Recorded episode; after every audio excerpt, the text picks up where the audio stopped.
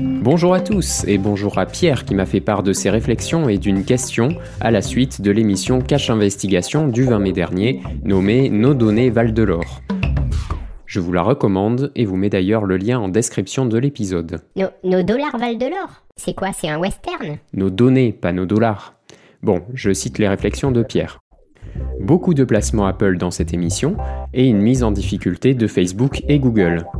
Le lien que tu fais avec la publicité Apple. En référence à ta newsletter Oui, je préciserai tout à l'heure.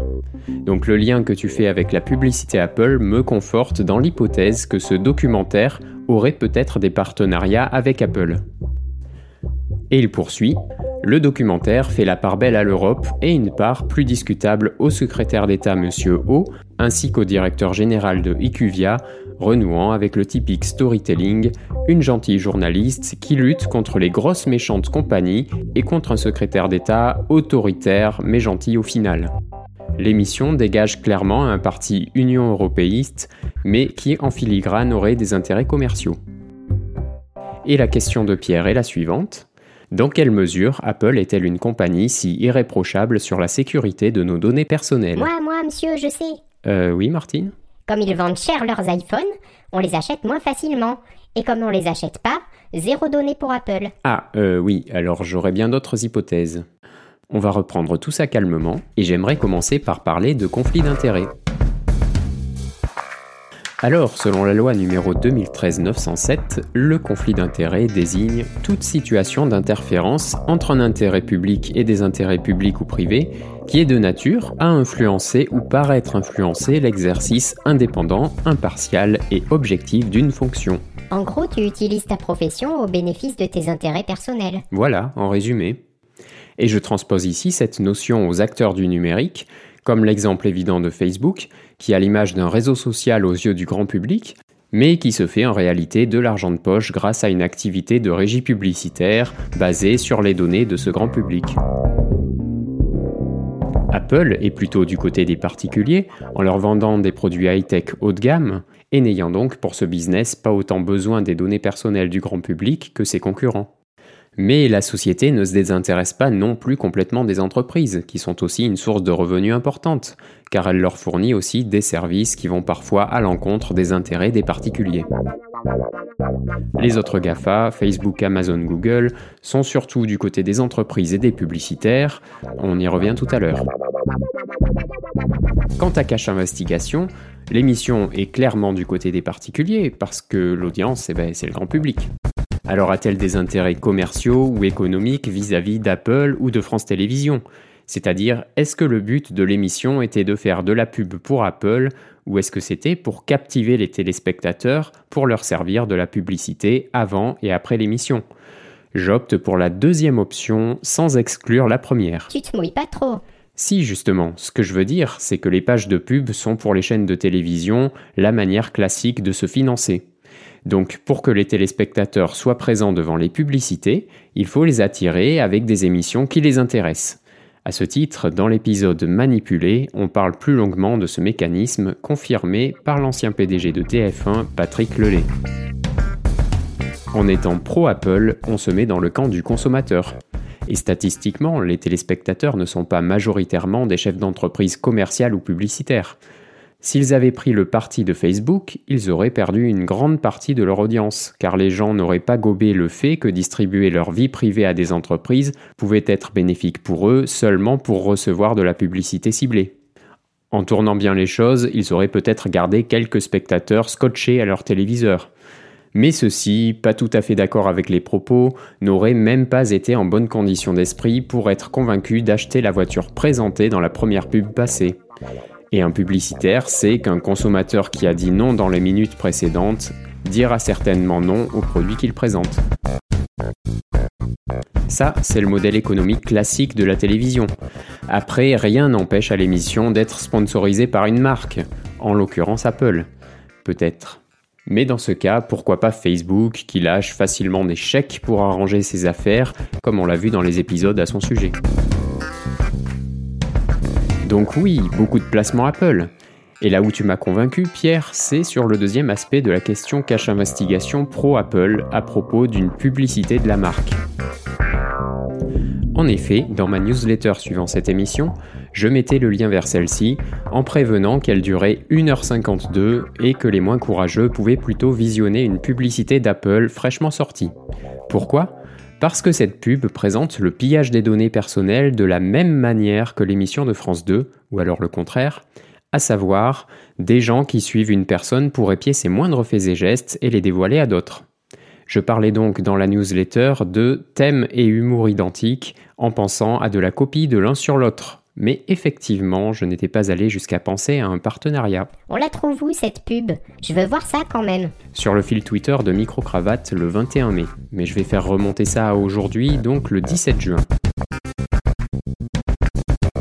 Quant à la place laissée à l'Union européenne plus qu'aux paroles du secrétaire d'État, je ne vais pas faire de politique.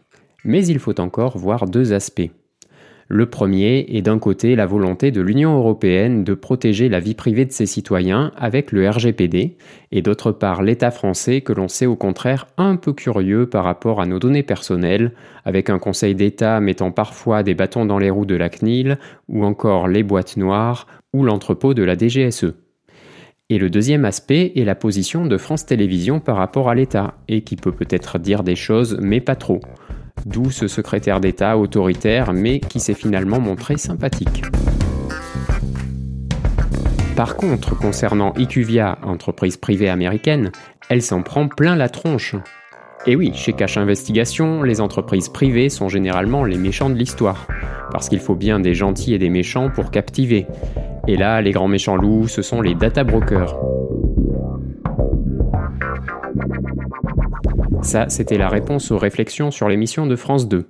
Maintenant, pour répondre à la question que Martine va reciter. Euh, oui, euh... Il y en a qui suivent pas du tout. Dans quelle mesure Apple est-elle une compagnie si irréprochable sur la sécurité de nos données personnelles? Il faut encore voir les positions de chacun des GAFA, et donc leurs intérêts divergents.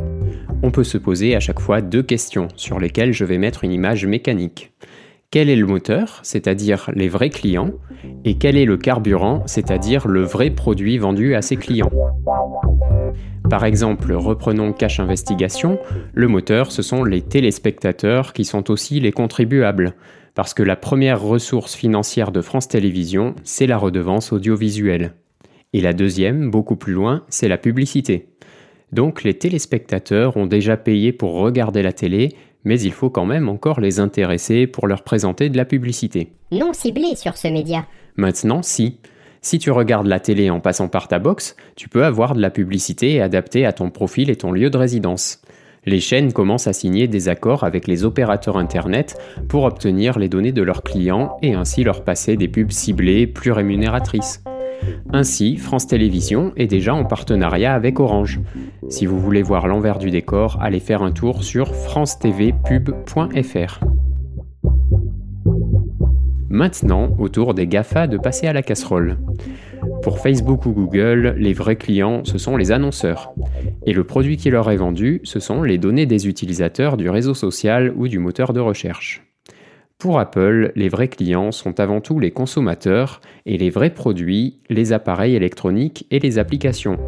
Celles de la marque et celles des développeurs tiers, d'autres clients auprès desquels elle prend une commission jusqu'à 30% sur le prix des applications. Cette société a été créée avant l'arrivée d'Internet chez le grand public et a donc basé dès le départ son modèle économique sur de la vente de matériel.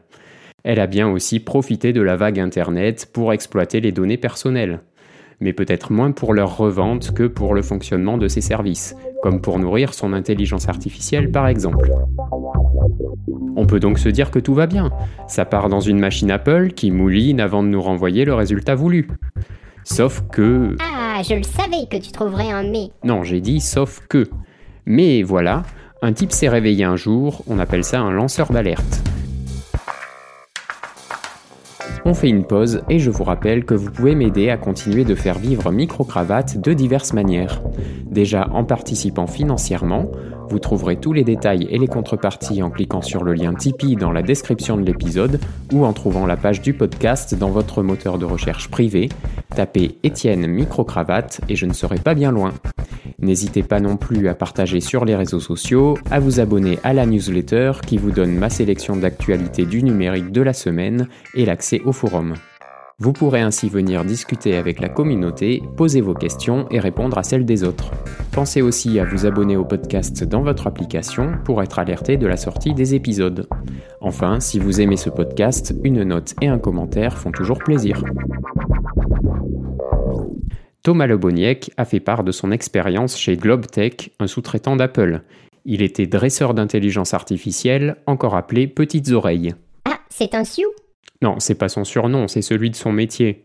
C'est comme petite main, mais avec les oreilles. Ah ben ça doit pas être pratique. Non, mais ce qu'on lui demande, c'est de contrôler la qualité de la donnée écoutée. Et on le prévient qu'il risque de tomber sur des propos violents, dérangeants, pornographiques, personnels. Des paroles de gens qui ne se croient pas écoutés chez eux. Et le contrat comporte une clause de confidentialité, n'en parler à personne, ni même entre collègues. Quand il entend des propos pédophiles, on lui offre un suivi psychologique visant à déterminer s'il n'est pas suicidaire. Le type finit par déserter le poste et dénoncer les entreprises.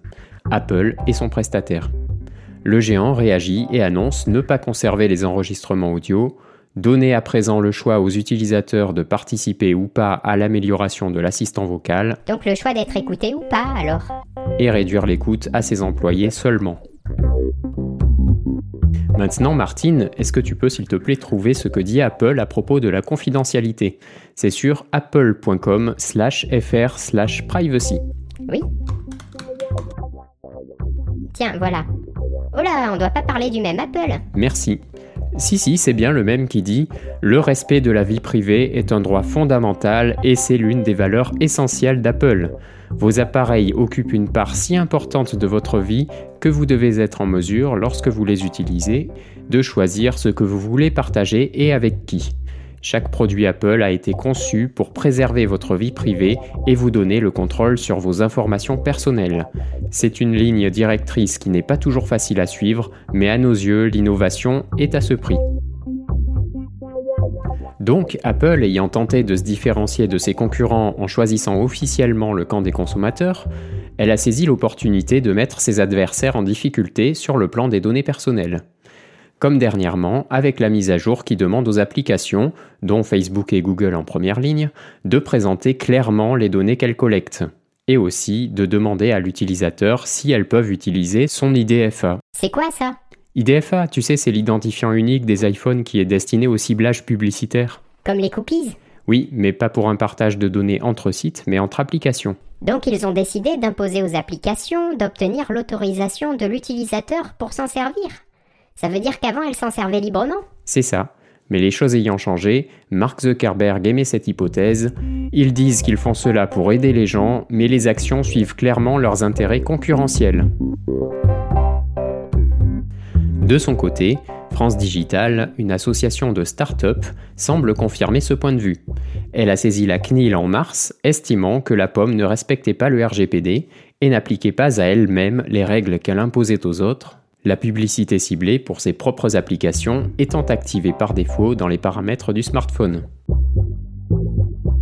Quant à l'association de Max Schrems, None of Your Business, située dans le camp du consommateur, elle a dénoncé l'installation de ce tracker IDFA sans le consentement explicite de l'utilisateur.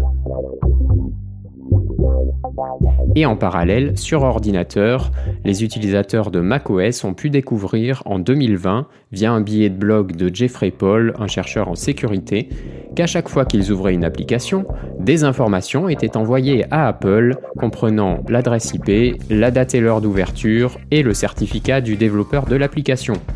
Le but de cette manœuvre, appelée Gatekeeper, était en réalité de contrôler que l'application n'était pas malveillante. Ce qui dérangeait, c'était principalement l'enregistrement inutile de l'adresse IP. Alors, conflit d'intérêt ou simple maladresse de conception, en tout cas, Apple a immédiatement promis de rectifier le tir. Mais si Apple tente de se placer en défenseur des données personnelles de ses utilisateurs, elle fait bien l'impasse sur leur liberté, en bloquant les applications auxquelles elle n'aurait pas délivré de certificat. Un gage de sécurité et de stabilité du système, mais quand vous achetez un ordinateur ou un smartphone, celui-ci vous appartient et vous espérez pouvoir en faire ce que vous voulez. Quant à Amazon, son objectif est tout simplement de changer le monde physique, en remplaçant les boutiques du coin de la rue en business en ligne dépendant de la plateforme d'e-commerce. Ses clients directs étaient au départ les lecteurs, puis les consommateurs en général, avant de mettre en place une marketplace dont les clients sont les commerçants. Si certains placent tous leurs espoirs dans le site et n'ouvrent même pas de boutique physique, le jour où le site tombe ou décide de les éjecter, ils n'ont plus qu'à repartir de zéro. Et au contraire, les boutiques physiques réfractaires à ce système désespèrent de voir en ligne des produits semblables pour moins cher et pouvant être achetés en quelques clics et livrés en un temps record. Certaines de celles-ci finissent par céder et mettre le doigt dans l'engrenage pour rester concurrentielles. Donc, derrière sa fonction de méga boutique en ligne hyper pratique, Amazon a cherché et trouvé à se rendre incontournable au niveau du commerce en général. Mais ce n'était pas suffisant, il fallait quand même essayer de dominer le monde tout simplement, qu'il soit physique ou virtuel. Attends, attends, j'étais parti là. Tu, tu parles de quel méchant de James Bond? Ah, tu débarques. Non, c'est Amazon. Le géant s'est aussi imposé sur les services en ligne avec sa division Amazon Web Service qui permet d'héberger, de traiter, de faire transiter toute donnée qui peut exister sur Internet.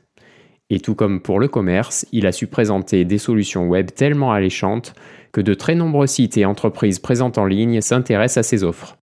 Si bien que si vous avez un pare-feu qui vous donne les détails de toutes les communications de votre smartphone ou ordinateur avec le net, vous verrez très souvent apparaître le mot Amazon AWS. C'est-à-dire que ces transferts se font par les serveurs Amazon. Maintenant, si vous bloquez ces transferts vers et depuis Amazon, une grande partie circulera quand même en prenant des chemins détournés et donc plus lentement. Donc c'est comme la marketplace. Pas indispensable, mais plus pratique pour tout le monde. Et moins cher, pour les entreprises cette fois-ci. Et on peut encore citer de nombreux domaines sur lesquels l'entreprise s'est placée. L'assistant vocal, dont je ne prononce pas le nom puisque vous avez peut-être une enceinte qui fonctionne avec, Twitch, Amazon Prime pour la vidéo, Amazon Key pour verrouiller sa porte d'entrée, Allo et Care pour le sport et la santé, et évidemment tout ce qui touche à la livraison. Et récemment, le rachat de l'entreprise cinématographique historique Metro Goldwyn Mayer. C'est tout? Même pas, on pourrait y passer la journée. Derrière cette image de bienfaiteur de l'humanité, la boîte recherche évidemment le profit maximum. D'une part en imposant des conditions de travail pour ses employés et ses livreurs dont vous avez déjà certainement entendu parler, et d'autre part en se situant sur tous les fronts, en cherchant à faire toujours plus que les autres GAFA, comme le font les autres GAFA d'ailleurs. Donc, pire que des concurrents ayant les mêmes objectifs, ceux-ci essaient de copier les services des autres, alors que l'un est un moteur de recherche, un autre un fabricant d'ordinateurs et de smartphones, le troisième un réseau social et le dernier un libraire. Ce qui montre bien que si des conflits d'intérêts existent au niveau des consommateurs, c'est aussi le cas entre les GAFA eux-mêmes. Et maintenant, Martine va nous résumer tout ça. Euh, alors, ça parlait de conflit d'intérêts Oui Cache Investigation, derrière son émission Amis des consommateurs et pas ennemis de l'État, se finance à travers son hôte France Télévisions par la redevance télé et la publicité classique. D'accord. Facebook et Google se mettent dans le camp des publicitaires en leur vendant les très intéressantes données personnelles des consommateurs. Voilà. Apple préfère se faire bien voir des particuliers pour leur vendre ses produits, qui sont du matériel et des applications. Ok. Et Amazon cherche plutôt à faciliter la vie des petits commerces en leur vendant une visibilité et à attirer vers eux les consommateurs en leur facilitant la vie. Bon, je te garde pour les prochains. Ouais, génial Mais euh, j'aurais quand même casé mes remarques de toute façon, hein. Oui, ça je n'en doute pas. On n'a parlé ici que de quelques-uns des intérêts divergents des GAFA. On pourrait aussi partir sur d'autres acteurs de la tech comme Netflix, Elon Musk et ses diverses entreprises, ou des structures plus modestes. Mais là, le sujet est infini.